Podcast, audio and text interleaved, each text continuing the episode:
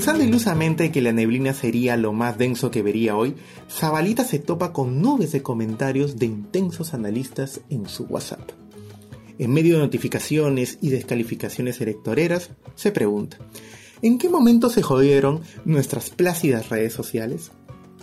Hoy, el grupo de chacotas, recuerdos y reuniones familiares del Messenger ya no es el mismo. Se ha vuelto una verdadera zona de guerra proselitista, con matices de una moderna guerra fría, y donde el intercambio dialéctico, lejos de llevar a la paz y civilidad, convierte a sus integrantes en un mal spin-off de la historia evolutiva del Homo sapiens. El WhatsApp de las pichangas cambió goles y canastas por seminarios gratuitos de mansplaining en macroeconomía y ciencias políticas. Castillo y Keiko son los dueños de la pelota temática, en una cancha digital que, valgan verdades, provoca que se juegue a puertas cerradas. Uno puede pensar que refugiarse en la independencia del muro de Facebook es una forma segura de escapar de esta neblina proselitista. Nada más iluso. Basta con subir un meme coyuntural para convertir a tu espacio favorito en el cuartel central de los talibanes, donde la intensidad infecta todo con el virus de la hipocresía moral y el supremacismo del adversario el timeline de Twitter se convierte en una tómbola de followers que apoyan a candidatos rumbo a la canonización o de analistas de turno que creen que todo el Perú va a leer y aplaudir lo que trinan en la red del pajarito.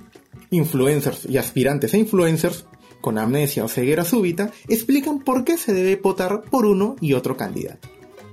El punto de convergencia entre estos embajadores de la intensidad es que la aceptación el desacuerdo o la indiferencia ante sus disertaciones nunca serán suficientes para aplacar su filantrópico deseo de hacerte entender que necesitas una voz que te ilumine ante la cédula electoral.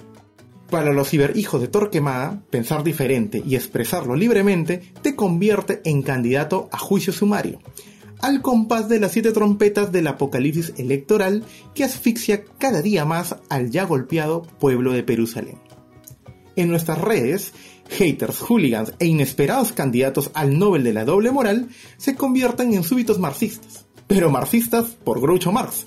Estos son mis principios, pero si no les gustan, yo los cambio. Dijo alguna vez el buen Groucho. Sin embargo, estos prototipos de franjas electorales que defienden a su candidato a capa y espada en cada tweet, comentario y whatsappazo, lo único que hacen es convencernos que ninguna de las dos opciones nos representa. O tal vez sí. Zabalita se pregunta si este ambiente electoral polarizado que ha sacado nuestros verdaderos miedos y prejuicios no prueba sino que los peruanos albergamos un gen autoritario e intolerante y que los candidatos que han quedado son justamente lo que merecemos porque son los que mejor representan ese gen. Sea como fuere, las incursiones digitales de familiares, amigos y ajenos han ocasionado que nuestras redes personales ya no sean una extraordinaria forma de relax y evasión de nuestro ya complicado mundo pandémico real. Los gatitos de YouTube se convirtieron en fieras que muestran colmillos y lanzan zarpazos afilados. Soy Alberto Botton, periodista y flamante planner de Zabalita Brand Building, y te invito a que nos escuches en la próxima edición de ¿En qué se jodió? La próxima vez que Zabalita meta sus arpas en la sangrienta arena digital.